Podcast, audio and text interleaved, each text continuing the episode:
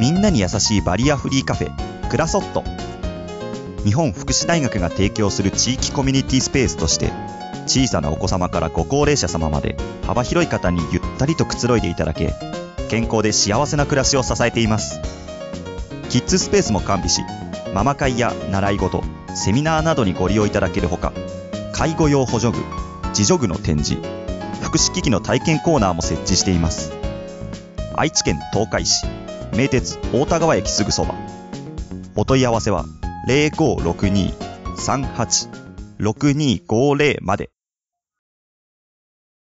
ゆるりらま共に作る安心快適生き生きとしこのプログラムは東海つながるチャンネルが愛知県東海市からお送りいたします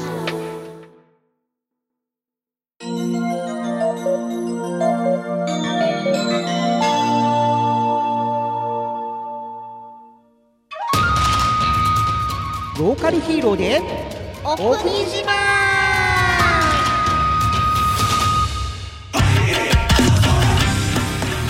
このプログラムは日本全国47都道府県の名物観光風習などを紹介しその地で活躍するご当地ヒーローローカルヒーローをリスナー様に知っていただくことでお国自慢をしながら全国のヒーローさんとつながっていこうという番組ですはい、お相手を務めさせていただくのは僕藤本とカホナシンです。よろしくお願いします。はーい。なん、 どうしたカレカレ ーなんはい。ということー、でなん。はい、 2022年に入りました。はい、うん。明けましておめでとうございますもかうもうら、だいぶ経だっいたぶけど経ねっております。はい。はい、じゃあ、ね、えー、いろいろと、今日前回硬いね、大丈夫？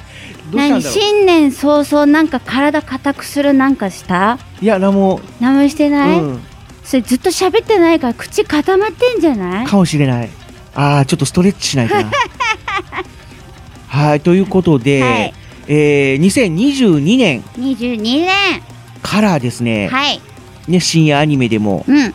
その冬アニメか春じゃないな春春は4月だから冬アニメ冬アニメ。が1月からうん、各、えー作品が一斉にうん、始まりましたけども、はい、まあ、その新番組の中ではい、怪人開発部の黒いつさんというアニメがスタートしてるんですけども、はい、なんとこのアニメの中ではい。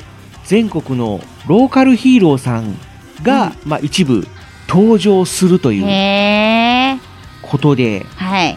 えーまあ、今、このローカルヒーロー界隈でもちょっとした騒ぎになってるわけなんですけども、えー、ぜひ我をみたいな感じうんなっのかな。ていうか、まあ、出演するヒーローさんはもう事前に、ああ、まあ、ちょっと連絡行ってるので、なるほどね。そうそうそう知ってはいたけども、うんただ、始まるまでは、うん、まあ、オフレコということで、うずっとまあ黙ってたとい うかね、ん、まあそうでしょうね。 まあまあねそんなん先に言ったらもうちょん切られそうまそうすそうよ。そうで情報解禁になってから一斉に出演しますみたいな形うで、ん実はどーっとみたいな実はみたいな話があって、うんえなー、るそほうどだねったのかみたいな形うでね、ん、まあそんな形で はいどんなヒーローさんがラインナップされてるかというとはい番組のホームページの方でねちゃんと、まあ、明記されているんですけども、うんえー上から順番に、え全部言うの？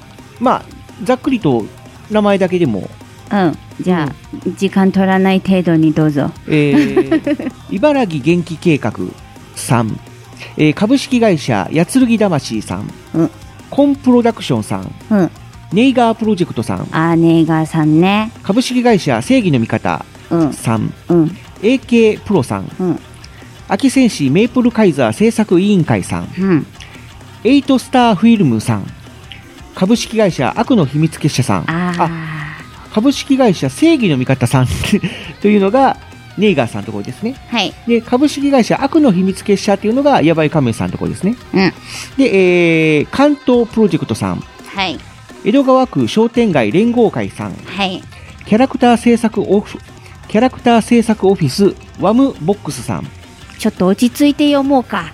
キャラクター制作オフ ィス、ワムボックスさん、はい豊島ハープロジェクトさん、はいダライザープランニングさん、はい武蔵プロジェクトチームアルカディアさん、はい。株式会社ネクストヒーローズ沖縄さん、はい。春プロさん、はい。福井県ご当地アイドルヒーローハッピースマンさん、はい。株式会社野中工房さん、はい。時空機動隊さん、はい。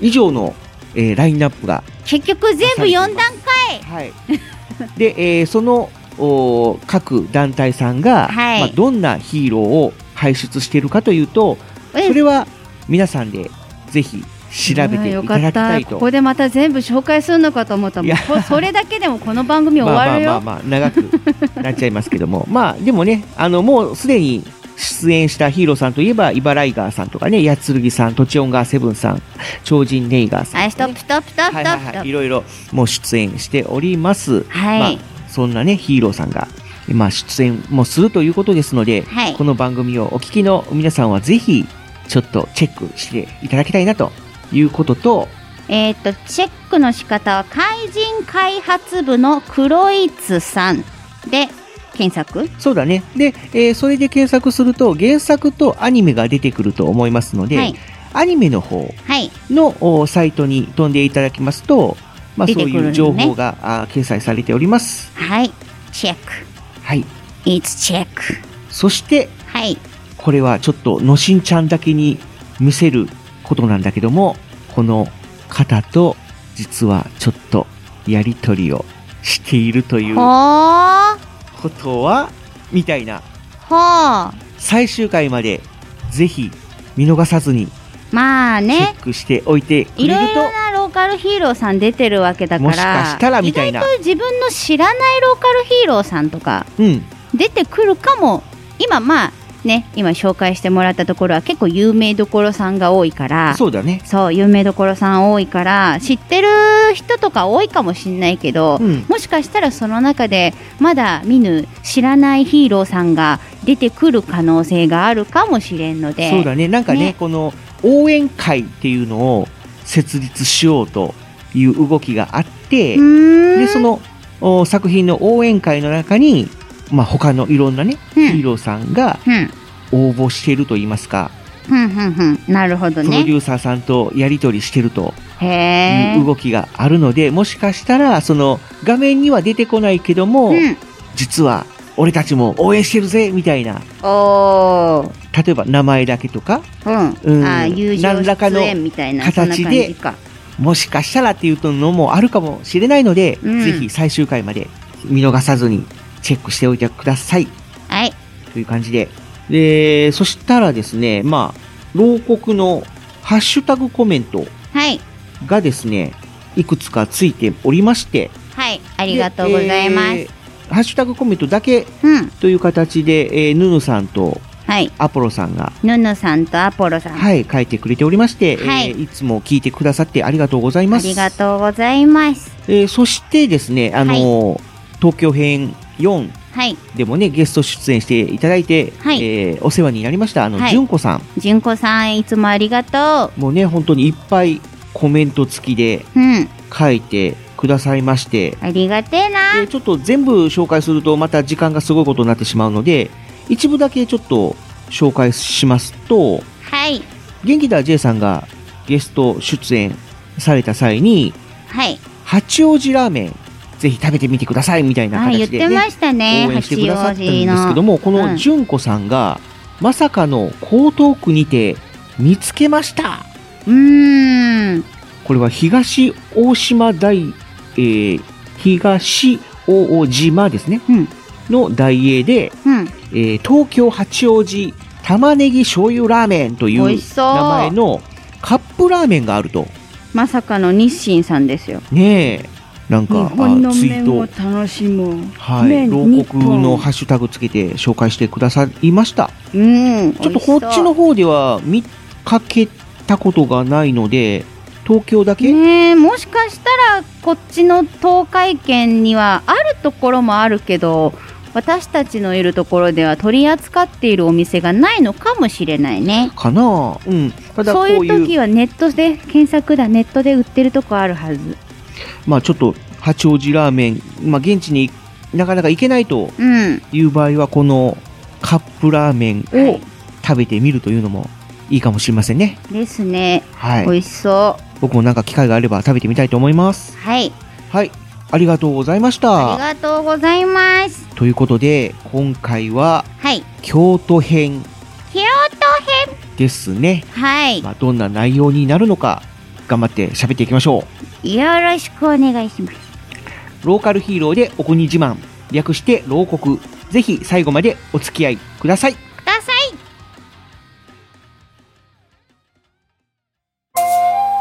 やあみんな、俺は兵庫県信用船長のヒーロー、無限戦士ムライザ。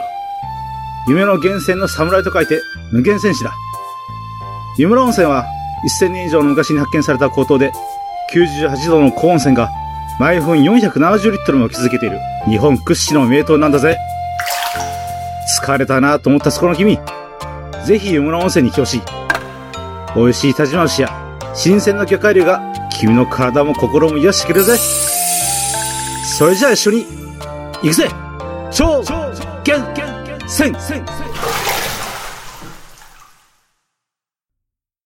天性合心とやあみんな僕は八王子のヒーロー元気だ J だ君は高尾山って山を知ってるかな高尾山はミシュランから三つ星を獲得した世界で一番登山者数が多い山なんだ僕はその高尾山のカラス天狗が人間の持つ誰かを守りたい何かを守りたいっていう心と天性合心の術で結びついて現れるヒーローなんだそして八王子の観光 PR 特集として八王子のテーマソング「僕らの八王子」をみんなと踊って広めているぞさあ君も僕と天性合心笑顔が絶えないこの街で僕ら生きてく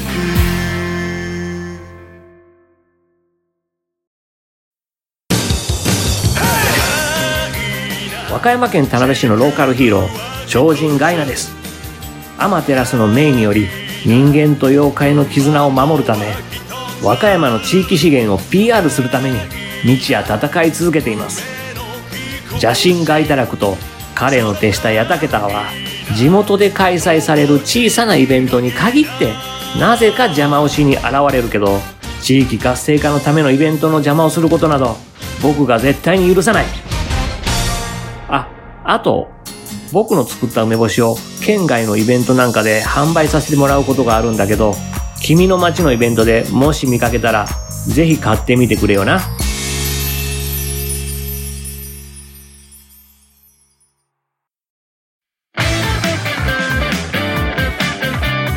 ローカルヒーローで、お国島前半トークお国自慢パートあれガードガー ド。ガードガードガードガガード。ガードされた。なんか今回はガードされましたけども。ということで、お国自慢パート。はい今回は京都編 京ということで、まあ京都について喋っていこうと思うんですけども、都はい。まずのしんちゃん、京都というイメージイメージとしてはどんな感じまあ、海外から見たらザ・日本っていう観光地でしょうね。うーん。あとはやっぱ、思い立ったら行くとこ。思い立ったら行くとこ。そうだ京都に行こう。まあ、そういうフレーズはあるけど、名古屋とかでも、いやでもこっちでもありますよ。そこだまっでて遠くはない電のか車の広告にありますもん。新幹線とかあ近ー鉄の広告で。まあ確そかうにだ。京都に行こうう。ん、名古屋からはね、うん普意通外にとね、近鉄使えば近いんですよ。うん近鉄、東京じゃない、だったら間違えた。大阪、京都方面は奈良とかも。そうだね。うん。割と、この関西近辺から名古屋にかけては、私鉄がそう。すごく便利便利。だねとっても、近鉄さうんいつもありがとう。という感じで、まあ、名古屋からも比較的行きやすい観光地というイメージというのもありますけども、はい。京都の方といえば、うん。よく裏表があるっていう。あー、なんか柔らかい言葉だけど実はみたいな。そうだよね。なるほどね。ブブ漬けでもどうですかっていううん。意味が、まあ、イコール、早く帰ってっていう あー。意味なので、だから、ブブ漬けでもどうですかって言われると、あ、はい、いただきますっていうのは間違い。うん。で、あ、いや、もう結構です、おいとまいたしますっていう返しをするのが正しいうーん、返答だというなるほどねのはね、よく聞くんで、ちょっとね、その京都の人とお付き合いするには、そういうちょっと気を使わないといけないのかなっていうイメージがあったりするっていうお土地柄。あーただ、あくまでもそれはイメージであって、普通にね、うん、仲良くしてる人も多いですので、うん。テレビの影響とかね、そういうのなくて、まあ普通に観光に行けばいいんじゃないかなという感じではあるんですけども、うん。この京都なんですけども、はい。昔はね、やっぱり都が置かれていたということで、そうですね。うん、そのやっぱり昔から栄えていた地うん。ということで、うん。今は、現在はね、日本の首都といえば、皆さん東京とうん。いう認識があると思うんですけども、はい。実は、はい。この日本の首都は東京であるという明記がされている、例えば法律とか、はい。その政令っていうのかなっていうのが、やっぱりないらしいんだよね。へー。うん。で、えー文献として残っているのは、都を東京に移転させる際に、えー日本は副都制にするとうん。いうことが逆に書かれているという。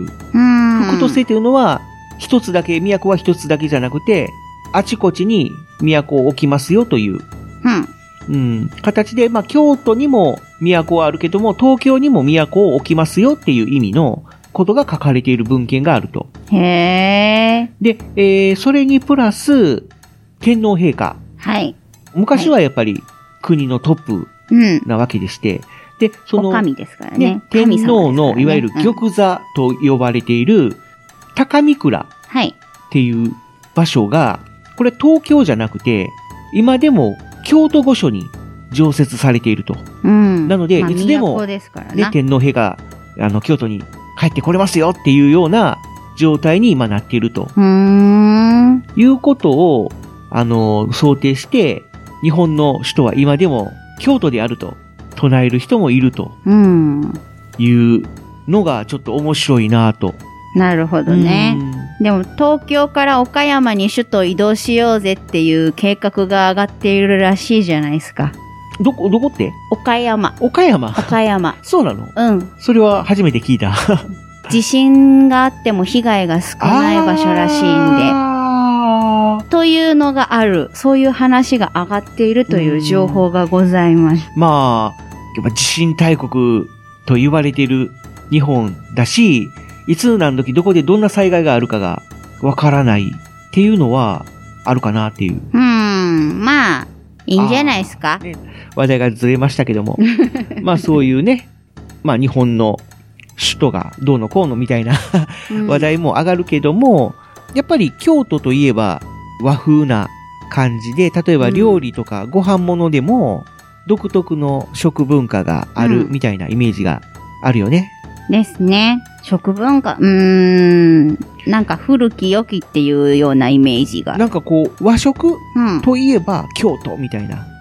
そうかそうでも ないんそうかななあんかのこそうの海外から見ての、その昔の日本を体験したいのであればっていうところに来ると京都なのかなっていうのはああーる。なんかこ一番手っ取り早くうん昔の日本を感じられるみたいな。う、こう和食っていうね、そういう豪快な料理というよりも、こうちょっとずつ小鉢とかね、うんそういうのがちょっとずつ出されて、お野菜うん。とかを美味しく食べるっていう食文化がうん。あるのが京都かなっていううーん。感じはするんだけども、やっぱりそのお野菜の中でもね、その京野菜っていううん。独特の野菜があるということで、はい。で、京野菜っていうのは大きなくくりで言えば、京都で作られている野菜が、まあ京野菜うん。ということで、別に京都で作られてたら何でも京野菜なんだけども、もっとそういう狭い意味で言えば、うん。京都でしか栽培されてないという、うん野菜も京野菜と、まあ、京都ブランドなわけそね。うそうそうそうそう、いうのがあって、まあよく聞くのが、例えばその、カモナス、うん。獅子型にかぼちゃ、うん。九条ネギ、うん。清掃員大根、うん。万願寺唐辛子、あーん。堀川ごぼううんとか、まあそういう地名が頭にあって、その後に野菜の名前がつくっていうような独特の京野菜があって、うん。九条ネギはでかくて好きな。九条ネギはよくね、うん。最近はラーメン屋さんによく出てくうる。ん。細くなくてすごい太そくうてそうそう、あの、食べ応えのあるネギ東な。京とかはどっちかっていうと、あの、白い部分を食べたりすることが多いんだけども、うん関西の方は、あの、緑の部分うん。を食べる風習があるということで、この九条ネギもね、どっちかっていうと緑のネギうん。になるんだけども、緑部分が多いネギな。そうそうそうそう。で、特に最近はね、このラーメン屋さんうん。で、そのネギ入れ放題みたいなうん。お店が多く出てきて、はい。ラーメンが水っぽくならない程度にネギ、ネギ好きの方はね、ネギをガバッと入れたりとかうん。するのもあるんだけども、このラーメンでも、この京都ラーメンっていうのがやっぱり独特のうん。風味があって、で、京風うどんっていうね、京うどんじゃなくて京風うどんとかっていうのは割とそういうあっさりしたうどんっていうね、あのーイメージがあるんだけスどーもプの色が濃くない、あっさりというか、薄い色のスープのそうだね。おうどんでしょまあ、関西のうどんっていうのはどっちかというと薄口醤油を使っているので、薄い感じのおうどんとかお蕎麦が多いんだけども、うん特にこの京風うどんっていうのが、すあのー本当に透き通ったお出汁。いやー、うまそうやな。そうだな、最近は、中う、あの、丼チェーン店のね、うん。中うさんで京風うどんっていうのが提供されたりとかはほう。するんだけども、ラーメンに関しては、その薄い感じのイメージが全くなくて、うん。どっちかっていうと濃厚なうん。感じのラーメンが多いなっていうイメほう。ージで、で、チェーン店、京都発のラーメンチェーン店も全国的にかなり今進出してて、うん。どんなチェーン店、ラーメンチェーン店があるかというと、うん。天下一品、うん。ラーメン横綱、うん。怪力屋さん、うん。来来亭うさん、ん。で、名古屋人にはおなじみのラーメン福。服うん。うん、あの、もやしがドサッと乗ってるはラーメン福さんも京都発、発祥ということで。い。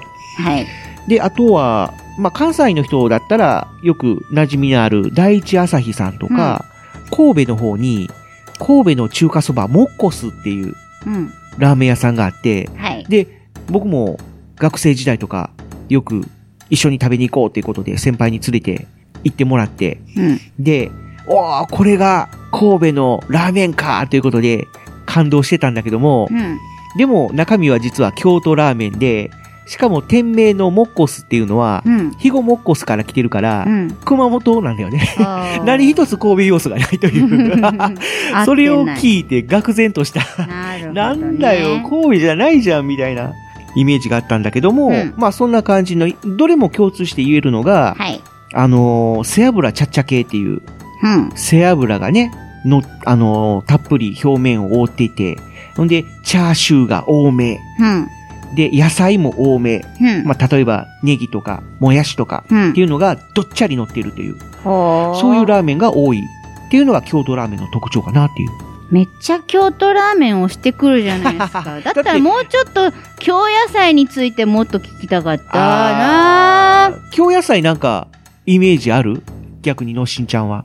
京野菜はなんか日本独特の、うん。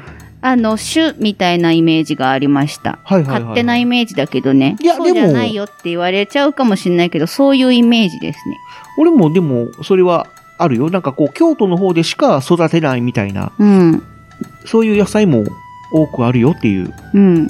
だから日本から、日本の昔からある、あの種類のものそうだね。なのかなっていうふうに考えてて、うんなんか、もうちょっと、 もうちょっとなんか、いろいろ聞きたかったけど、めっちゃラーメンについて聞いてる から。僕が知ってる知識で言うと、あの、万願寺唐辛子っていうはい。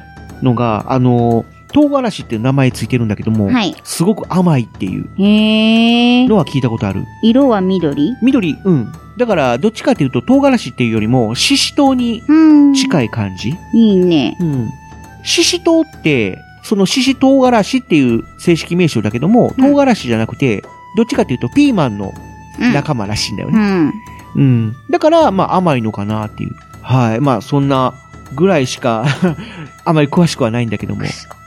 くそ何何 何なんかあるいやなんでもないですそっかはい続けてくださいどうぞもうちょっと掘り下げたいなと思ったけども、まあ、これ以上ちょっと掘り下げてもあれかなと思ったんで。まあ、そんな感じかな。はい他なんかある他ですか京都といえば、みたいな。あ、そうだ。えー、とね、京都はやっぱりほら、昔からの建物とか、はいその文化財とかがすごく多いうんじゃない。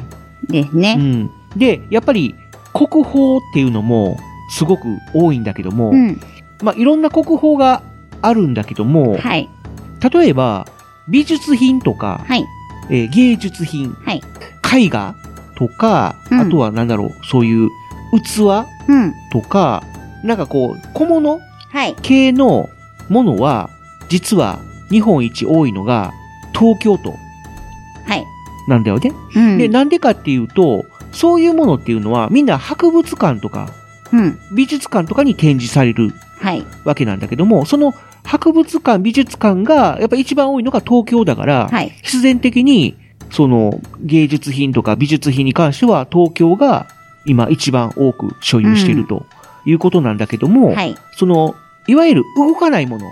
例えば、仏像とかあねのそうそうそう。でっかいもの。うん建物とか、あとは土地そのものうんに与えられている国宝に関しては、やっぱり京都が日本一多いらしくて。うんでしょうねねえ。なんで、そういう古き良き日本のね、そういう土地とかはい建物とか、はいそういうのを、まあ、見に行くのであれば、ぜひ皆さん京都に訪れてみてくださいといううん感じですかね。これに時間を使ってほしかった はいはい。という、まあ、京都トークをしてきましたけども、はいもしね、これをお聞きの皆さんで、まあ、京都にはもっとこういう魅力があるぞ。なんでこの京都の魅力を喋らないんだというのがありましたら、ぜひお便り、メッセージでお寄せいただければと思いますので、はいお待ちしております。すごいとつきそうはい。はははということで前半はこの辺にして、はいえー後半はこの京都で活躍するローカルヒーローのはいトークをしていきたいと思いますので、はい引き続きお楽しみください。はい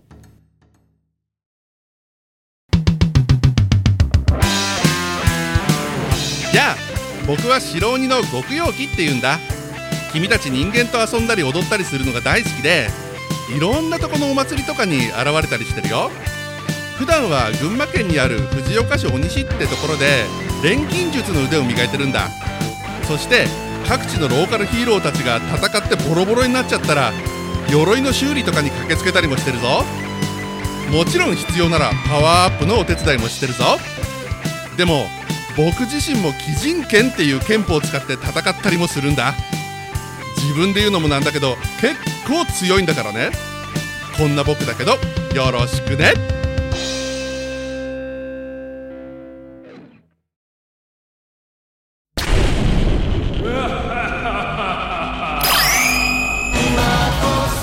俺は秋田県横手市のご当地ヒーロー正気神シャイニンガーだ悪の組織ダークアーミーから横手の街の笑顔と平和を守っているもしダークアーミーを見つけたらいつでも俺を呼んでくれ俺の自慢の武器シャイニングソードといぶりがっこん棒でダークアーミーたちをやっつけるぜ横手の笑顔と平和は俺が守る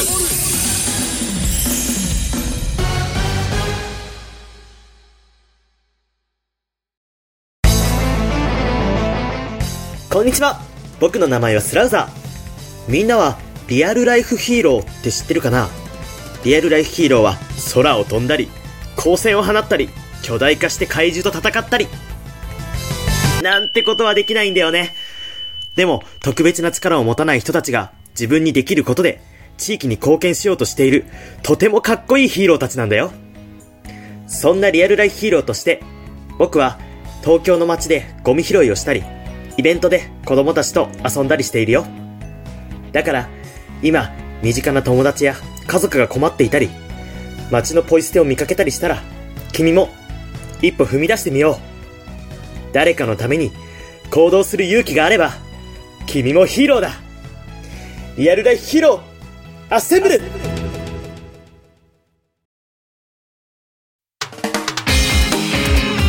ローカルヒーローで奥島後半トークローカルヒーローパートはい、ガードガードガード。 はい、ガードまガたード外ガさーれド。た。 はい。いやー、あの、ハリーポッターの呪文でガードしたいんだけど、お思い出せなくて、あの、一瞬間が空くの。 なんだっけわかんない。 後で調べます。まあなんかこう、はいのひん、のしんちゃんの前に魔法陣みたいなのがピカーッと展開されて、バリアーみたいな違う感じ。違う。 シュッシュッはい。ということで、えー、京都、京都にヒーローっていうイメージってなんかあったりする京都のヒーローっていうのはいっぱいいるイメージだけど、うんヒーローさんの中でもやっぱりこう和風系のイあメーージだからその甲冑だとか、あとは京都だからなんか指針はいはいはいはい。清う流ん白虎玄武朱雀あ、そういう成獣系の。そう清獣系とか、あとはき鬼門はいはいはい。の鬼だとか、なんかそういう系のイメージが強いので、そういうイメージのヒーローさんが多いんじゃないかっていう勝手な想像。おーだからなんか、その昔のうん。鬼、よ妖怪とか、はいはいはいはい。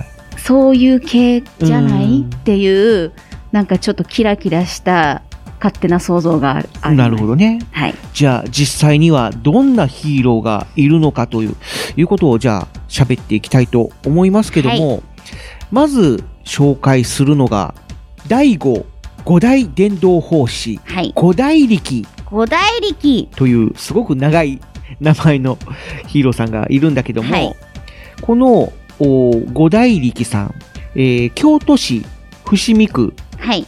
第五寺、うん、第五寺第五寺の、えー五大明王、はい。えー愛称が五大力さん五大力と呼ばれている明王っていうのかなそのお五大力さんのお力を授かり文化歴史の故郷とされる京都から全国に向けて力を発信するヒーローさんとうん。いうことで、道明王のやつなのかなえーっと、一応、この五大力さん、今、この、ググってみると、はい。不動力はい。というヒーローさんはい。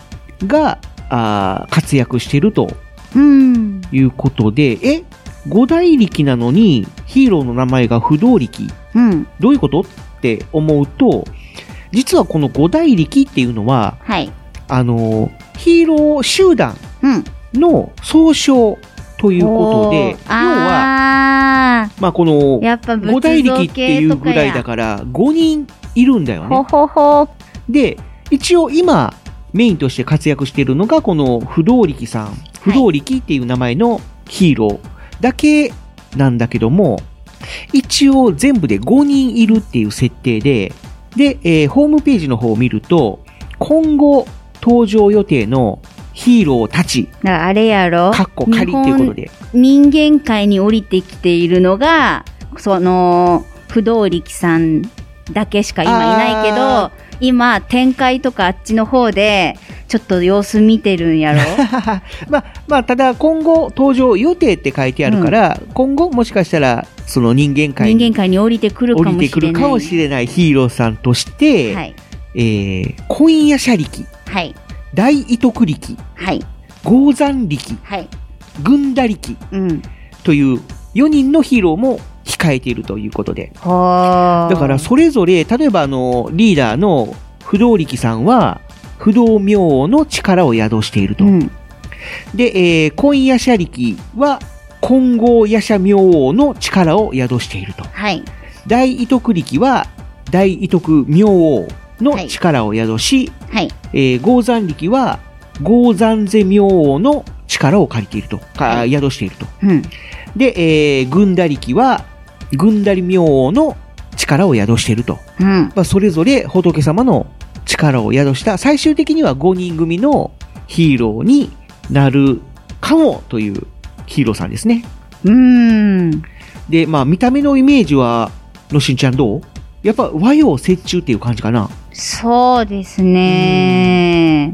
和風な感じもあるけどもみたいやなっぱ感こう、じで甲冑というか、うんその、やっぱ仏様って、あっちのね、中国とか、うんあっちの方から、多分日本の方に、その伝統といいますか、そういったものがトライああ、まあましてきてるものだから、あ。うん。その身につけているものも向こうの文化のものを思わせるような感じの甲冑、なんか要所要所に、あれ、なんて言うんだろう、サンスクリットっていうのサンスクリット。うん。なんか独特の文字うん。が要所要所に施されてるよね。あー、凡人ね。凡字っていうのかなうん。だからそういうのも、なんか、あれっぽいよね。ですうね。ん。すごい面白い。これ赤色が不動力さんだね。けど、うん。別の今夜シャリキさんはなんか色が違ったりやっぱりするのかなあるんですかねうん。いやー、なんか早く他の4人も見てみたいよね。見てみたいですね。はい。でも、逆に、日本じゃない、人間界に降りてきていただかない方 が、いいんじゃないかなって思うよ。まあ、それを言っちゃえば、うんまあみんなそうなんだけどもうん、だっね。てね、だってそうでしょ、あ人間界に降りてくるってことは、まあそりゃもっと今よりひどい状態になっているわけで。まあ言うたらあの、 ね、警察とか、ね、消防隊みたいな形で、まあ俺たちは活躍しない方がいいんだよと。うん、うんみたいなその方が平和な感んじだなけんじどもゃないだからでもそうおしょうがない空でさこう腕組みながらうんうんって見てもらってる方がちょっとありがたいのかもしれんねさあ今後5人揃うことがあるかどうか、今後の展開を楽しみにしたいと思います。はいえー続きまして、はい同志社戦隊タナレンジャー。タナレンジャーで、えーこれはまあ同志社戦隊っていうぐらいなので、同志社同志社大学の大学大学系ヒーローですよ。ほーわーおあでもかっこいいですねそうだね。ちゃんと、まあ、これは、どっちかというと、戦隊系のヒーローで、で、えー数えてみると、1、2、3、4、5、6、7人いるね。で、赤、青、黄色、緑、ピンクの他に、えーシルバー、銀色と、あと黒、ブラックうんの7人、7人組ヒーローみたいな感じで。 5人プラス2人みたいな感じかかもしれないね。追加戦士的な感じよねまあまあ、その辺はちょっとよくわからないんだけども、で、この、えー同志社大学の方に、はいえー同志社ヒーローショー同好会っうんていうのがあるみたいで、はいで、えーそこで、えー地域の子供たちや我々学生との交流を目的に活動しているボランティアサークルうんとして、えー地域のお祭りやあ福祉施設、えー子供の集まる場所において、ある時は事前告知をし、またある時はゲリラ的に、うんえー同志社戦隊タナレンジャーの活躍するヒーローショーを行っていますと。はい。いうことで、えー公式のおツイッターアカウントとかもありますので、はいえーぜひ、この同志社戦隊タナレンジャーで、ちょっとググってみてください。はい、検索をかけてみてください。かっこいいですね、これ。ヒーローはそうだよね。まあ、オリジナルのデザインでしっかりとうん作られてるみたいで。かわいい。うんデザイン素敵。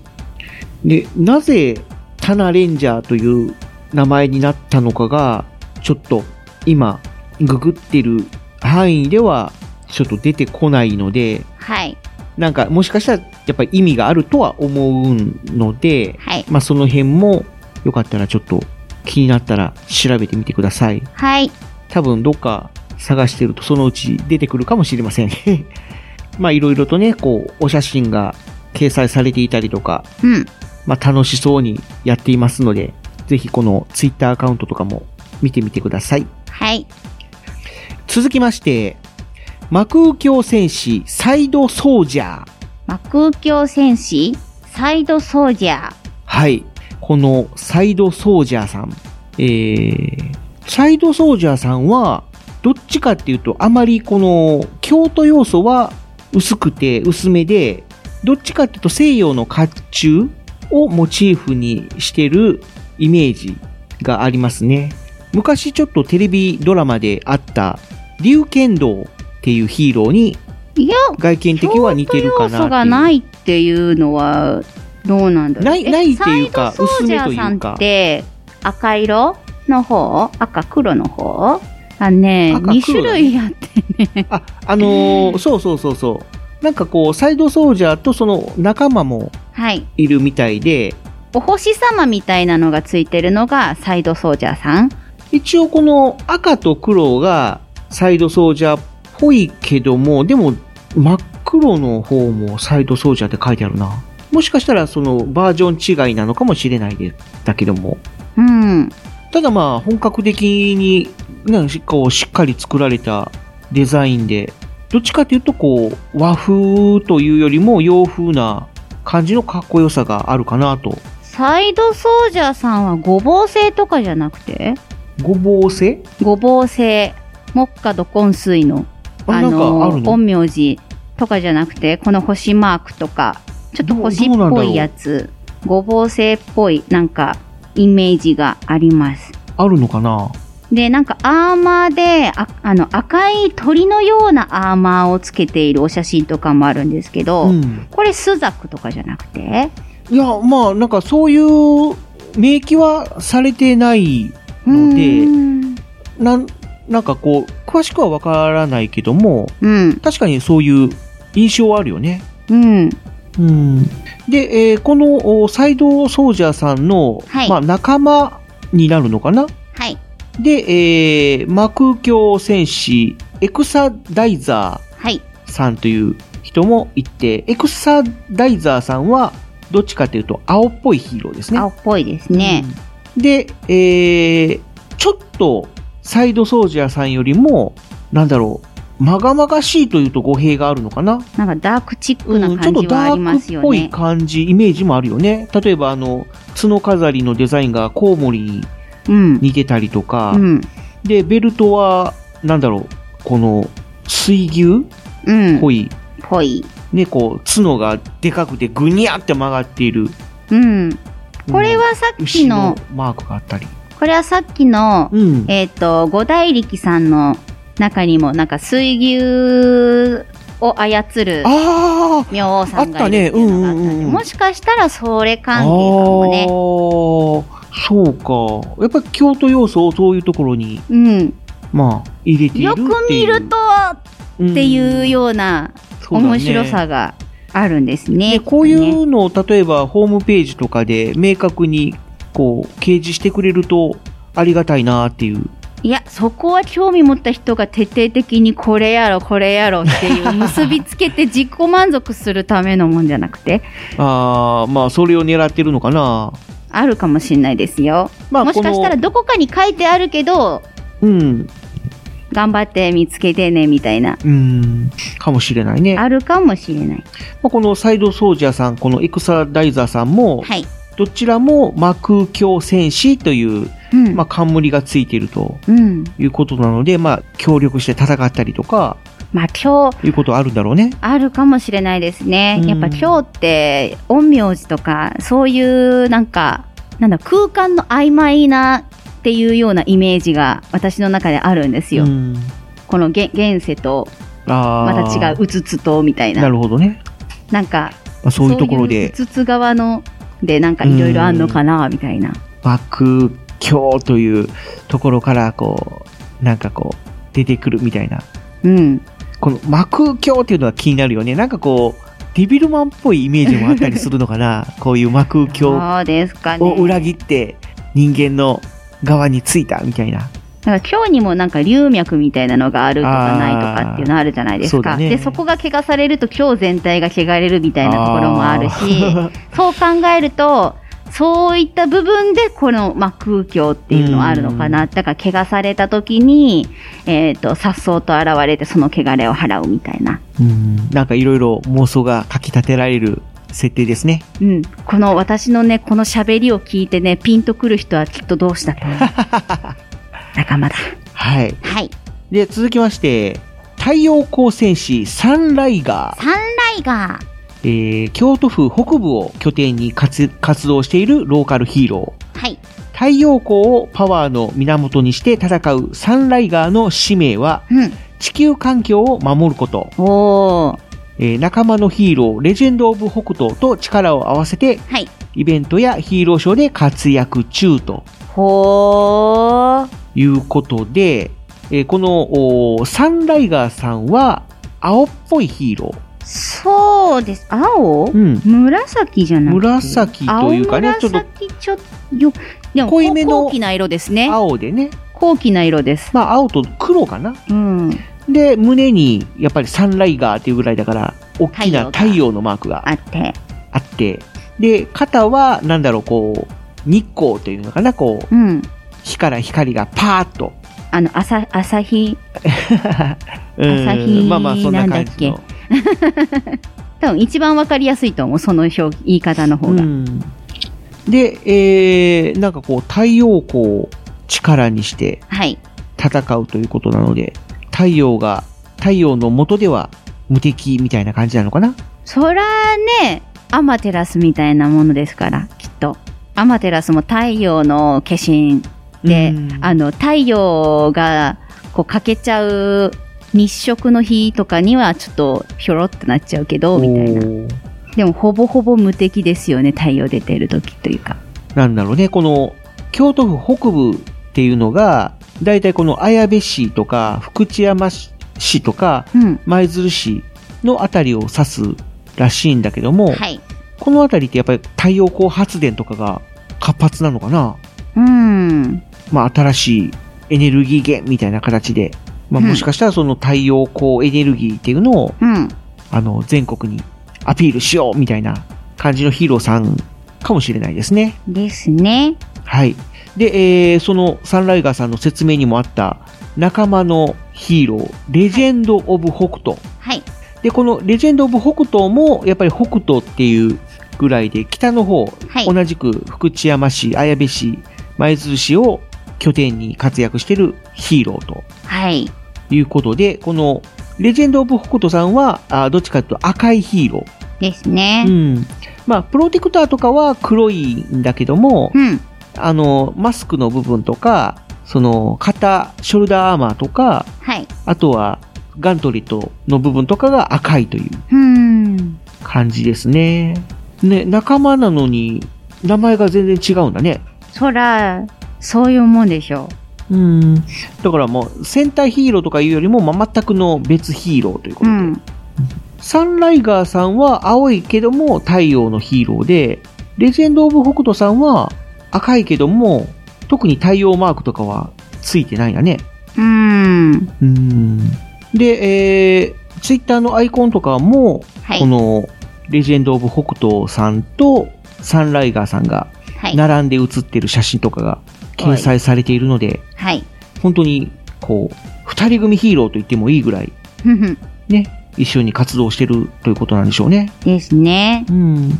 まあ、また、あのー今後、様々なところで活躍する機会もあると思いますんで、はいこの名前を聞いたら、こう思い出してみてほしいですね。はい。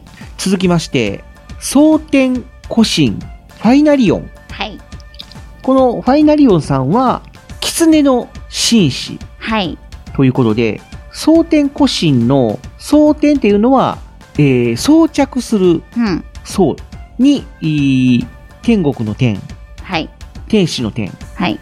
で、えー、古神っていうのは狐。はい。で、神っていうのは神様の神じゃなくて、神使の神。はい。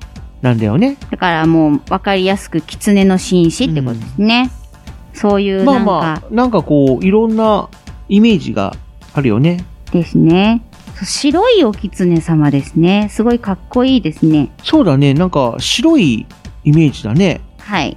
白と金色と赤とっていう、すごいスタイリッシュなデザインだけど、多分動きによっては可愛いとかもプラスされてくるのかもしれない。ああ、やっぱり動物系ヒーローは、そうだね。うんそういうかっイメージにこよさだけじゃなくて、可愛らしさみたいなのも。で、えー、ファイナリオンさんは、我が友、温魂忍者、エルビートとともに、宇治山奥から、京都を中心に活動中と。はい。えー、ギコヤという名の陽子をこの身に宿して共存中。まあ、キズデンと共存していると。陽子と共存しているということだね。で、ラーメンは塩派。ん狐月さん。あーみたいな感じかな。うん。で、ラーメンは塩派っていうことで。 かわいい。で、えー、我が友、温魂忍者、エルビートっていう名前がね、出てきましたけども。はい。この温魂忍者エルビートっていうのは、ちょっとググってみると、なんだろうね、すごく独特なマスクをしているという。うん。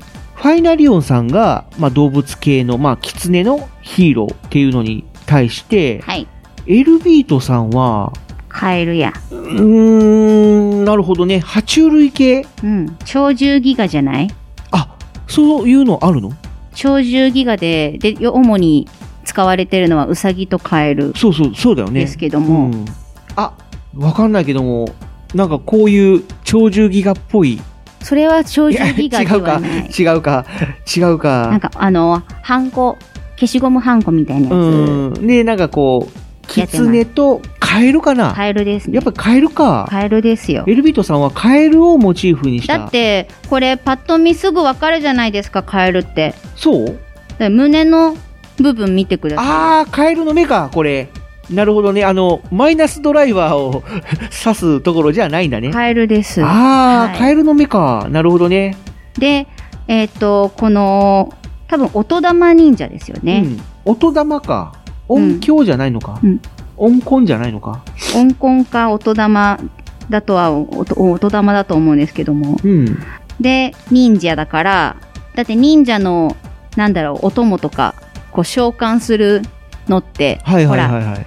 ガほらマこう有名なとかっナていうねルトさんでも、うん契約したのがガマ親分ガマってだもんいねう油ガマなので、うん。なるほど。ほらガマの油を塗るとうん。止血ができるとか、あ、この、エルビートさんの、みたいなのもあるじゃないですか。うん。だから多分それ関係なのかなってだね、エルビートさんのその、なんだろう、アカウントの、このアカウント名が、アットマーク、OTNJ って書いてあるんだよね。はい。で、エルビート。この OTNJ っていうのが、だから、音、玉、忍者なんだろうね。うんだから、音、コンじゃなくて、多分、お音玉、うん音玉か。うんうん。だから、のしんちゃんの読み方が正解っぽいよね。うんうん。だからまあ、キツネとカエルで、まあ、パートナーシップを取って戦っているヒーローっていう感じですね。ですね。で、えー、エルビトさんもやっぱり宇治の方で、はい忍法をやってますって書いてるね。で、エルビートさんは、ラーメンは豚骨醤油派らし い。好みは分かれていると。 好みが分かれていると。まあ、それでもね、仲がいいっていうのは素晴らしい。いいっすね。なんかこういう、友達ヒーローというか仲間ヒーロー多いね、京都ね。ですね。うん。で、えー続きまして、はい。ニャンパルサー。ニャンパルサかっこ、お気楽黒猫。ということで、今度は猫かな。ー。かわいいっすね、ニャンねです。ニャンパルサーっていうぐらいだから、ニャンですか。猫系だね。うん。黒助という黒猫に無理やり変身させられて生まれ たな猫ですね。無理やりなんだ。で、見た目はすごく、パッと見たらヒーローっぽいんだけども、はいおでこが すごい可愛いね。おでこがすごい、あの、可愛らしいま猫ちゃんん。ま猫だよ。猫ちゃんですね。 へえだから遠目で見るとすごくヒーローっぽくてかっこいいけど顔をアップにしてみると夜と、ああ、可愛いねおでこににゃんこのマークが はい。施されているという。いいですね。可愛らしいですね。かっこよさと可愛さが共存しているような。でもやっぱところどころに猫要素はありますね。そうだね。 うん。で、えー、なんかこう、いろいろと、その、なんだろう、ヘッドとか見てると、ニャンパルサーさんは、青いヒーローなんだけども、赤いヒーローもいるね。ニャンパルサーさんと似たようなデザインなんだけども、この赤い方は、ちょっと悪そうな感じだから、ダークヒーローなのかな。どうなんでしょうね。猫の、おでこの猫の顔も、ちょっとこちう、不良っぽい感じのね。あの、お写真遡ったら中指立ててうわる。ー。悪いな悪いなー悪いやつや。で、面白いのが、ニャンパルサーさんって、普通のこういうヒーローの、全身ヒーローのスタイルもあるけども、首から下が、スーツ。スーツ。いわゆるビジネススーツ。いいっすね。の姿の写真もあるんだよね。だから本当に、仕事モードっていうのか、サラリーマンモードみたいな。はい。だから普段は、サラリーマンみたいな感じで、いざとなると変身するみたいな感じなのかな。おー。いいっすね。あの、赤い方は、ワンパルサーって言うんだって。犬うん。犬の国製の偽物ヒーロー。うん、だから、ニャンパルサー、猫に対して犬、ワンパルサー。ほで、犬は、どっちかっていうと、敵役みたいなうーん。感じの、まあ、偽ヒーローみたいな。なるほど偽ニャンパルサーみたいな感じなの かな。なんか、可愛い争いにしか考えられんな。 そうだね。 なんか飼い主を取り合ってるような勝手なイメージが。うん。ほら、犬って人間に尽くすじゃないですか。そうだね。でも猫ちゃんはそうじゃないけど可愛がってもらえてっていうはーんみたいな。なんかやっぱりイラストをね、描けるヒーローさんみたいで、こういうイラスト、可愛らしいイラストもいろいろとそういう掲載されてたりとかですね。してますね。はい。うん。はい。お気楽黒猫ニャンパルサー。はい。を紹介させていただきました。続きましては、ゴリゴリ戦隊ゴリンジャー。ゴリンジャー。常用の街が笑顔で溢れるようにと、日々あちこちでおせっかいをゴリ押ししている京都府常用市のローカルヒーロー、ゴリゴリ戦隊ゴリンジャーということで、これは、ね、5分じゃん。そうだね。 5分じうゃんん。あのー見た目は、あれだね、もうゴレンジャーみたいな。みたいなまあ、ゴリンジャーっていうから、ゴレうんゴレンジャーみたいなだから五色ですね5色のヒーローだけども、けど、顔のマスクのデザインの、いわゆるその目の部分、はい。ゴーグルの部分が、前方後円墳なんだよね。そう、前方後円墳。 これ5人とも同五人じともそうデザインで、色だけが違う色とだいけう。が違う。うん。これ、面白いよね。ですね。この前方後円墳なんだけども、その、えー前方の部分が、なんだろう、眉毛、眉毛というのかな、この目のこめかみのちょっと上あたりに来てるという。ですね。だから、いわゆる僕らがよく認識する前方後円墳の形を、くるっと斜め上に巻き上げたようなそんな感感じじでだすねね。。だから、なんだろう、赤レンジャーみたいな見た目要は丸い部分が目になってんだよね。うんうんうんほんで、えー前方の部分が、このこめかみというかう、ん。うん、のところに行ってるんで、すごい面白いデザインの。ねえ。で、えーまあ、ツイッターもやってますけども、はい。いろいろちょっとなんか面白い動画も撮られているみたいで、はい。で、これはちょっと、ここではあんまり 言えないんで、ちょっとあの、使っちゃいけない動画を使ってるっぽい感じもするので、あんまりはっきりとは言えないけども、ただ、みんなで手を洗いましょうみたいな感じの動画になっているという。うん。まあ、一時期、こう、有名になりましたね。ちょっとね一時期流行ったあの、まあ芸能人の方も、あるね人気芸能人の方のいろんな人が、ね、あの、その音楽に合わせてダンスしたり、みたいなやつやってましたね。ね。だから、はっきりとは言えないんだけども、まあそんな感じの面白動画も撮られているとうん。いう形で、まあそれ以外のツイートが今のところされてないので、まあでもまだ比較的最近の投稿になってるので、うんそうだね活動はされてると思うんですが、まあ今このコロナ禍だからね、うんちょっと自粛してるのかもしれないけども、こたそだこ、そとこういろいろとおせっかいを焼いてるんじゃないかなとそうだ思いね、ます。今後もどんどんおせっかい焼いてほしいね。はい。はい、えー続きまして、ホッケ戦隊妙レンジャー。ホッケ戦隊まあ妙レンジャーホッケでいいんじゃないかな。あの、ああ、なんだなんだ。また音が出ち ゃった。ホッケ教のホッケだよね。頬の花って書く。ふーん。ホッケ戦隊妙レンジャー。すごい、ちょっとごめんなさい。あの、ホームページにアクセスするとね、勝手に動画が再生されちゃうんで、音が出ちゃうんだけども、うん。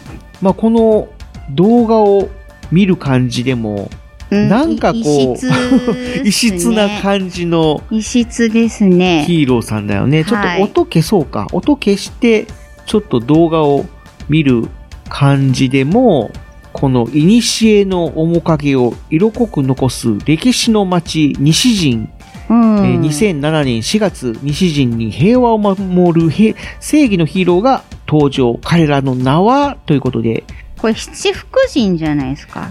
七福神なのかなだって、ホテイ、ホテイさんでしょ、で、大黒天さんでしょ、うんで、恵比寿様で毘沙門天さんでしょで、弁財天さんもいるでしょあ、そうだね。うんだから、7人はいないけども、いないけど、うん。うん。七福神様でし七ょ。福神の中の布袋尊、大黒天、恵比寿様、毘沙門天、えー、弁財天。で、えー最後これなんて読むのかなこれなんて読むかわかる正気。正気正気様っていうのはい。あの、疫病よけ。ん学問成就。あ、6人なんだ。うん。同郷の神様。もうちょっと頑張ってあと1人追加すればいいのに。まあまあまあまあまあ。なんで6人しかいないんだろうっていう、その、七福神をモチーフにしたヒーロー、うんということだね。はい。で、なんで妙レンジャーっていうかというと、はいこの西陣にある大本山妙蓮寺はい。というところのおローカルヒーローだからということで、うん。お寺発祥のヒーローなんだね。うん。すごいね。あ、あと、えー、妙蓮、妙法蓮華経か。妙法蓮華経は、はいはいはいはい。南妙法蓮華経の妙蓮華経ね。の妙の意味もあるらしいね。へえ。わあ、やっぱりなんかこう、京都っぽいけど、なんだろうね。仏様やうな。ん。で、その、敵対する悪の組織が、はい。鬼レンジャー。鬼。鬼も、敵もレンジャーなんだ。あー、ゴズな。で、えで、ー、メズ。ゴズキ、メズキ、茨城道茨城寺。童子、えでー、玉物前、で、四四天天童子。はあ。やっぱりこの辺だよやっぱねね。、鬼退治といえば、みたいな。すごいね。すごく、なんていうのか、デザインは、 なんだ、なんだろうな、こう、どっちかっていうと妖怪っぽいけど、まあ、そうですね。うん。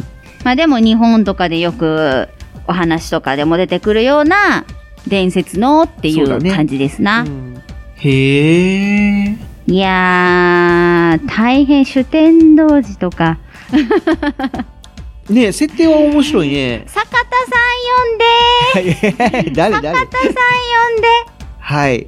で、えー、まあこういう、まあ映像媒体を中心に、はい。まあ活動しているという、いいですね。ちょっとロックな感じもするヒーローだね。うん、デザインとかすごい面白い。ねえ、ねまあヒーローというよりもどっちかというとなんかこう、お坊さんというか、うん。あれなんて言うんだろうね、その、お坊さんがよく着る服、今朝袈裟を、なんかこう5色の袈裟みたいな。うん。そんな感じのデザインだね。うん。だから、そういうアーマーっていうよりも着物っていううん。感じのヒーローさいん。や面白いね。やっぱデザイン的には、やっぱ、その、中国方面から入ってきた文化でもあるから、うんデザインはそっち寄りって感じ。なるほどね。うんはい、えー続きまして、舞鶴防衛戦隊、チャッタマン。チャッタマンはい、えーこちらも、えー戦隊系のはい。ヒーロはい。ーだね。で、えーマスクはオリジナルデザイン。うん。体は、まあ、多分ゴリレンジャーと、うんゴリンジャーと同じものを使ってるっぽいうん。けれども、はい。えー京都府舞鶴市を中心に、舞鶴の平和と子も子供たちの未来を守るため、様々な敵と戦っていると。はい。えーチャッタマンの名前は、舞鶴弁の何々されたという意味の、チャッタという独特の方言にちなんで名付けられたと。はい。何々チャッタっていうのかなうーん。で、えー、5人組のヒーローで、はい。赤色担当が赤レンガレッド、うん。青色担当が舞鶴ワンブルー、うん。黄色担当が肉じゃがイエロ ー、なるほど。えー桃色担当がしだれ桜ピンク、で緑色担当が、マンガンジグリーンうーん。ということで、面白いですね、みんな名前なんかこう、野菜の名前が、野菜じゃないな。あーなん観だろう光地とか特産物みたいな。特産物の名前がそのまま漢字表記のまま使われてるっていう、ですね。うん、感じで、もうこの舞鶴防衛戦隊チャッタマンさんを見れば、この舞鶴の特産とかうんが、観光地とかがわかると。まあ、赤レンガ、舞鶴湾、うん。肉じゃが、しだれ桜、うん。マンガンジグリーンは多分マンガンジ唐辛子なんだろうね。うん。を、まあ、イメージしてるヒーローということで。いいですね。ねいえ。やしだれ桜のあのーピンク色というか、あれが、なんだろう、風に揺れているあの感じたまらなく綺麗で、うん好きですね。しだれ桜って、やっぱり舞鶴の方の特産品なんだろうか。あんまりこの辺では見ないよね。はい、この辺りでは普通のあれでし桜のょ木、うん、柳みたいにそう桜がだらーんとうん、だと、しだれてるうんやつだよね。はい、ということで、えー、舞鶴の方には舞鶴防衛戦隊チャッタマンがいるということで、はい。えー続きましては、消防戦隊ヒガデンジャー日が出んじゃ、日が出ないで日が出んじゃ。だね。えー、これは、えー、2003年の11月に、京都市の山科の地に誕生したヒーロー。はい。ということで、放火魔と戦い、火事のない町を作り、これから発生する大災害に備えるために、皆さんと共に平和な世の中を作っていくと。うん。さあ、皆さんも今日からは火事のないまちづくりのために我々と共に戦おうということで、おーコンセプトは消防団。うん。ね、えー消火のおー消す、あと水をイメージし、マスクやコスチュームにその消す、水、消火の字を盛り盛り込んでいますと。へえ。ということで、ちょっと画像が荒くて、どこに 消火の文字が入っているのかはちょっとわからないんだけども、ただ、やっぱり消防団のヒーローということで、ね、消防車の前で撮影していたりとかしてるね。ですね。かっこいい。ちょっと黒が貴重だから赤色にだいぶ綺麗に映えますね。そうだね、消防の戦戦士、ヒーローだけども、カラーリングとしてはやっぱ黒を基調にしているということで。うん。かっこいい。はい、えー、続きましては、はい。町びか戦隊ゴミコロレンジャー。ゴミコロレンジャー、噛んだ。はい、 ゴミコロレンジャー。はい。えー、これはミュージシャンコッコさんのはい。ゴミゼロ大作戦に触発され、2008年10月よりスタートと。美しい京都をより美しくを合言葉に、えー、上賀茂地域でいいのかな、上鴨じゃなくて。上鴨かなを中心に、やって楽しく、見て面白くをおーコンセプトにして、えー月に1回ゴミ掃除、ゴミ退治を繰り広げているということで、まあ、リアルライフヒーローの要素もあるっぽいんだけども、このゴミコロレンジャーさん、面白いのが、うん。全員青なんだよ。青。だから、全員ゴミブルー。本当だ。やっぱ美しい地球みたいなのをイメージしてんのかな。かな地球は青かったっつってな。うーんと、ゴミブルー、ゴミブルー、ゴミブルー。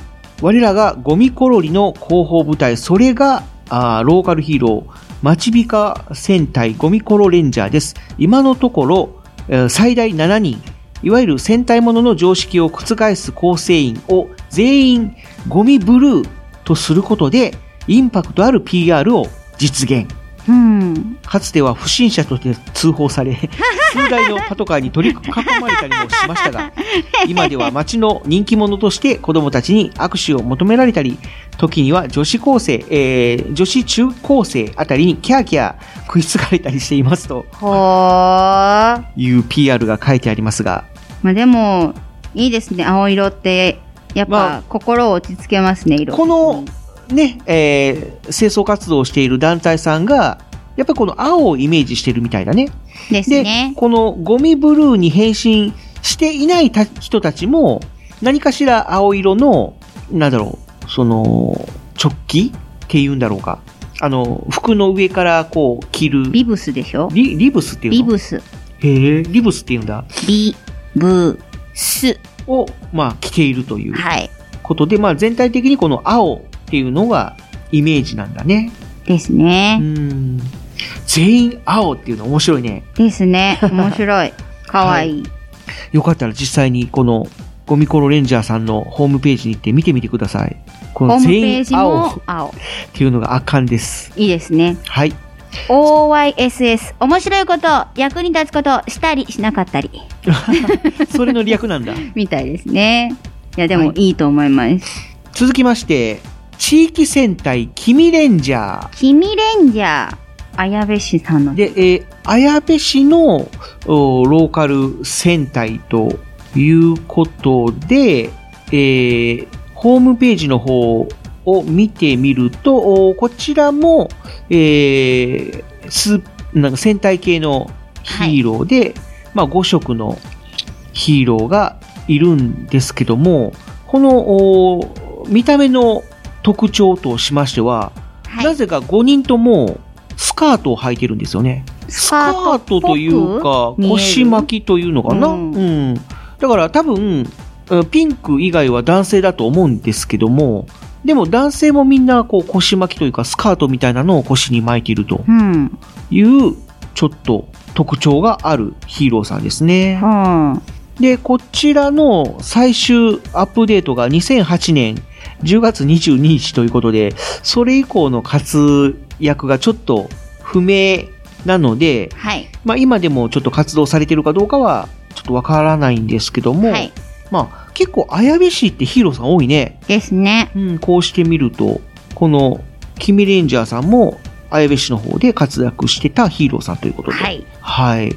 そして、えー、次に紹介するのが、はい。佐賀の戦隊嵐山。嵐山。嵐山っていうぐらいだから、まあ、嵐山のヒーローなんだろうね。うん。で、こちらは、ど、なんていうのかな、あの、実際のはい。ヒーローさんが活躍しているという、いわゆるローカルヒーローというスタイルではない感じなんだよね。ほう。で、どっちかっていうと、こう、イラストとか、えー物語で、えーアピールしているという感じで、一応、その、ローカルヒーローブームに乗っかって企画されたといううーん。形にはなってるんだけども、はい。ただ、この作られたイラストとか見てみると、ちょっとかなりおどおどしい、なんだろう、不気味な感じになってるんですよね。もう。で、やっぱり、その、PR しているところが、割とそういう妖怪とか、うん。ユーマとか、はい。そういう、ちょっと不思議な、非現実的なものを主に紹介したりとか、あとそういううー企画、そういう物語、小説とかを企画している、まあ作家さんがされてたりとかもするので、はい。で、一応まあこの京都の嵐山の方に伝わる伝承とかをモチーフにしたあストーリー展開がされてますけども、ただちょっとこの、いろいろ掘り下げていくと、かなり、なんていうのか、おどおどしい感じのキャラクターがたくさん出てくるので、うんちょっとそういうのが苦手な方は気をつけた方がいいかもしれないうん。感じですけども、一応その、ローカルヒーローをおイメージして作られたということで、うんちょっと紹介させていただきました。はい。はい。で、えー最後に紹介するのは、これももうちょっとローカルヒーローというくくりとは違うかもしれないんですけども、はい。京都発のヒーローはい。ということで、えーちょっと一部の方には有名な、怨念戦隊ルサンチマンうん。という、まあ、ヒーロー。で、これは、あー1997年はい。に京都大学アニメーション同好会が制作したはい。ということで、えーその参加メンバーの中には、あの、山勘こと山本豊さんはい。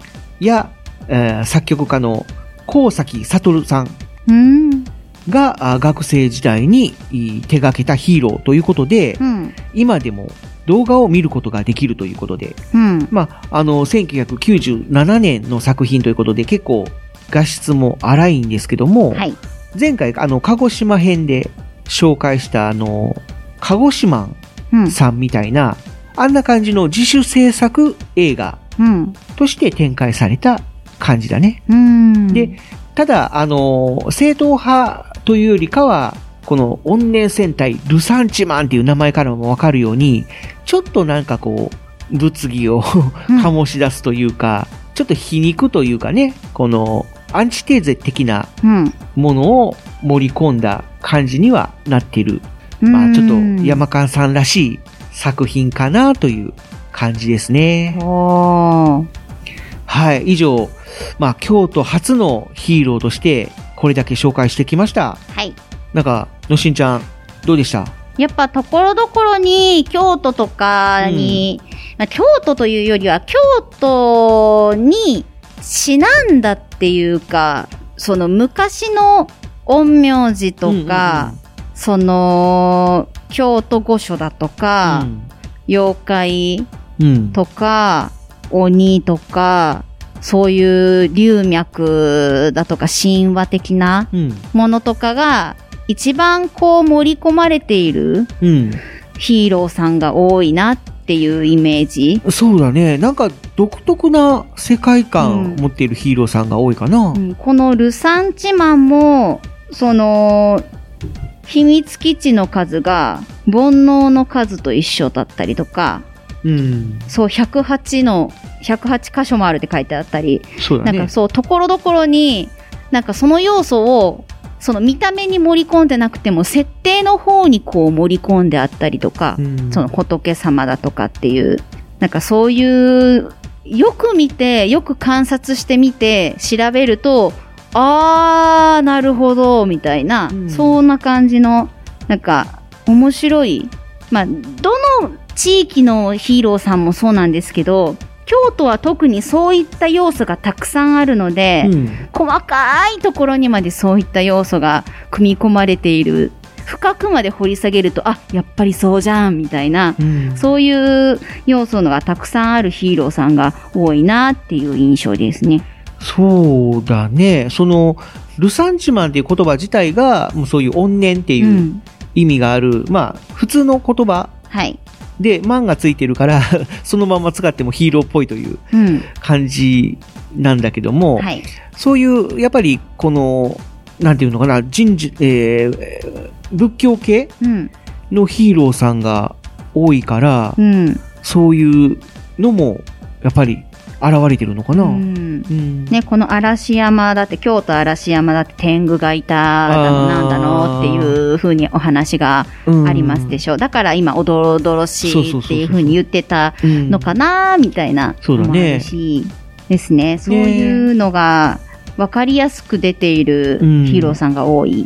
やっぱ、京都はね、そういういろいろな歴史があるから、うん昔ながらのそうだね。そういったのがこうふんだんに盛り込まれていてやっぱり面白いですね。へーはい。以上、まあ、京都のヒーローを紹介してきました。はい。皆さんはどんな印象を持たれたでしょうかまたよかったら感想とかはい。ご意見を、まあ、メッセージとかいう形でお寄せください。はい。以上、ローカルヒーローパートでした。は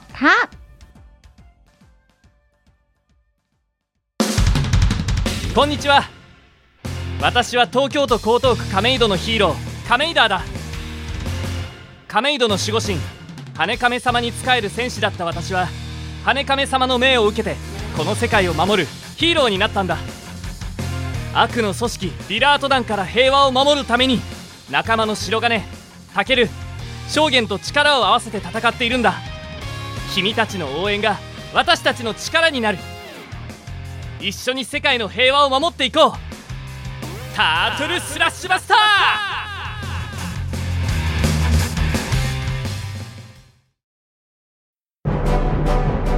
どうも真っ赤に燃えるリコピンパワートマトケージトマティーンです私はラッサーダ星というサラダの星からやってきてそこにあるベジタブル銀河警察に所属しているトマトケージっていうものなんやけどえー何が目的で地球にやってきたかというと、地球にある天下の台所、大阪と呼ばれるところで、えー野菜撲滅計画を立てているメタボリック将軍という太ったおっさんを追っかけて、地球にやってまいりました。で、趣味は私、走ることで、いろんなマラソン大会に出ています。だから、もしかしたら、君の街にもマラソンで調査をしに行くことになるかもしれませんね。今日も一日、頑張りこびじゃあな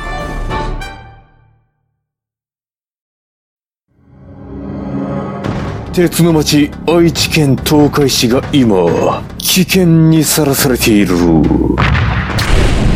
この街は俺が守るフラットインイン私は地中深くにある鉄の国パイオニアスから愛知県東海市にやってきた俺が東海座この町に新たなヒーローが誕生した私に力を貸してほしい鉄の絆で結ばれた戦士の戦いが今始まる鉄鋼戦士東海座地域限定で人知らず活躍中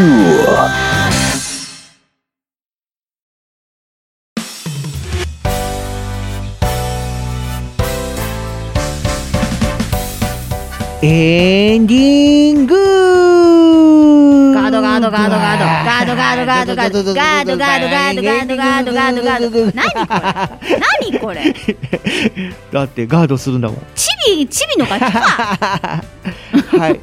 ということで、エンディングなんですけども、はい。はい、えーこのおーローカルヒーローで、お国自慢。はい。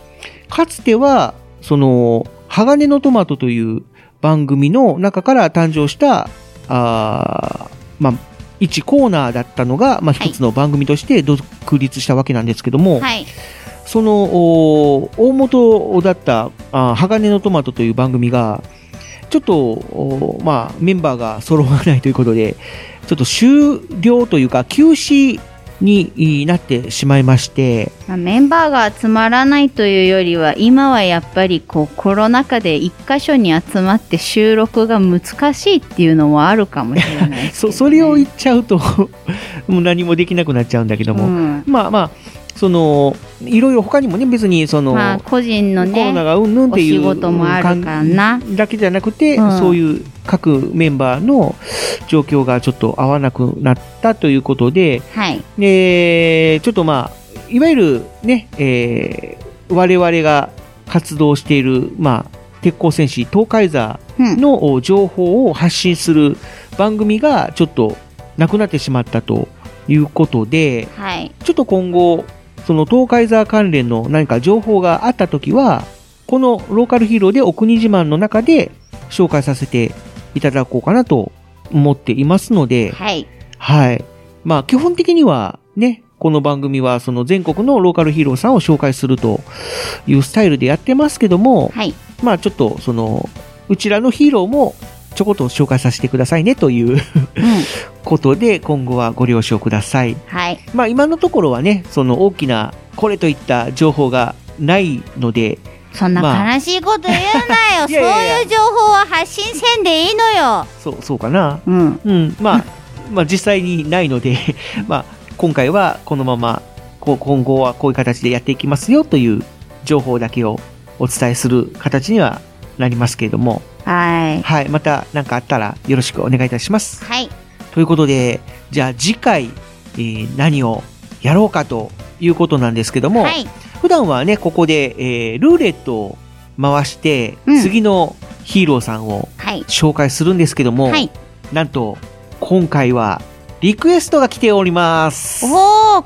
前回みたい前前回の東京みたいな感じ東京はあれだあのルーレットで当たったのか前回はどこだったっけなんかリクエストありましたよねえっ、とね、鹿児島はリクエスト、えールーレットを回したけども、東京は純子さんあがリクエストやんなリクエストしてくれたんでそねうそうそうだからと純子さんがリクエストしたから東京っていう感じでやらせていただいたけど今回は、今回、どこがね、リクエストしてくださったのが、エゾ戦記ビエイドさん。北海道だということもある し、えーエゾ戦記ビエイドっはいていう名前からもわかる通り、ヒーローさんなんですよ。うーんローカルヒーローさんがぜひと東海、えー北海道を紹介してくれということで、はいまあ、この蝦夷戦記っていうぐらいですからね、まあ、はいその蝦夷のはい北海道の北海道ヒーローということがわかると思うんですけども北、海道次回はじゃあ、北海道をはいやっていこうと思いますけども、はいあのしんちゃんは北海道にはいろいろ思い入れがそうあでるんすじゃないねかな。先輩が北海道に住んでおりますので、うんお世話になっておりますいつも、はいありがとうございますそのじゃあ北海道の魅力を次回はちょっとのしんちゃんにも頑張って紹介してもらおうかな。マジかよその仕事は藤本さんの仕事だ あいやいやいろやまあ俺もやるけどもね。まああのー独断と偏見で個人的な感想みたいなのをお伝えできればなと思いますので、それではいいいんで、じゃあ次回は北海道編を盛り上げていきましょう広いぞ北海道北海道でっかい道でっかい言わないようにしとったんにまったくそういうフラグばっかり開示しよるはいということでお送りしてきました「ローカルヒーローでお国自慢」はい、この番組では皆様からのお国自慢や紹介してほしい都道府県のリクエスト励ましや普通のお便りを随時募集しております次回は北海道ですけども、あのその時事会とかねねこ今後のお紹介都道府県として、えーリクエストをしていただけると嬉しい ですはい、ぜひ我が町よという方はリクエストよろしくお願いしますはい送り先はこの番組の配信ブログに設置してあるメールフォーム、またツイッターにて「ハッシュタグ牢国」えー、牢はカタカナ国は漢字の国をつけてつぶやいてくださったメッセージも紹介させていただきますのでぜひよろしくお願いいたしますお願いしますはいということで、えー終了したいと思いますお相手は藤もっちとカホのシンでしたまた次回もお楽しみくださいさよならバイバイうぽぽいうぽぽいうぽぽい何それやってきたライアマヒーローさん世界の平和守り続ける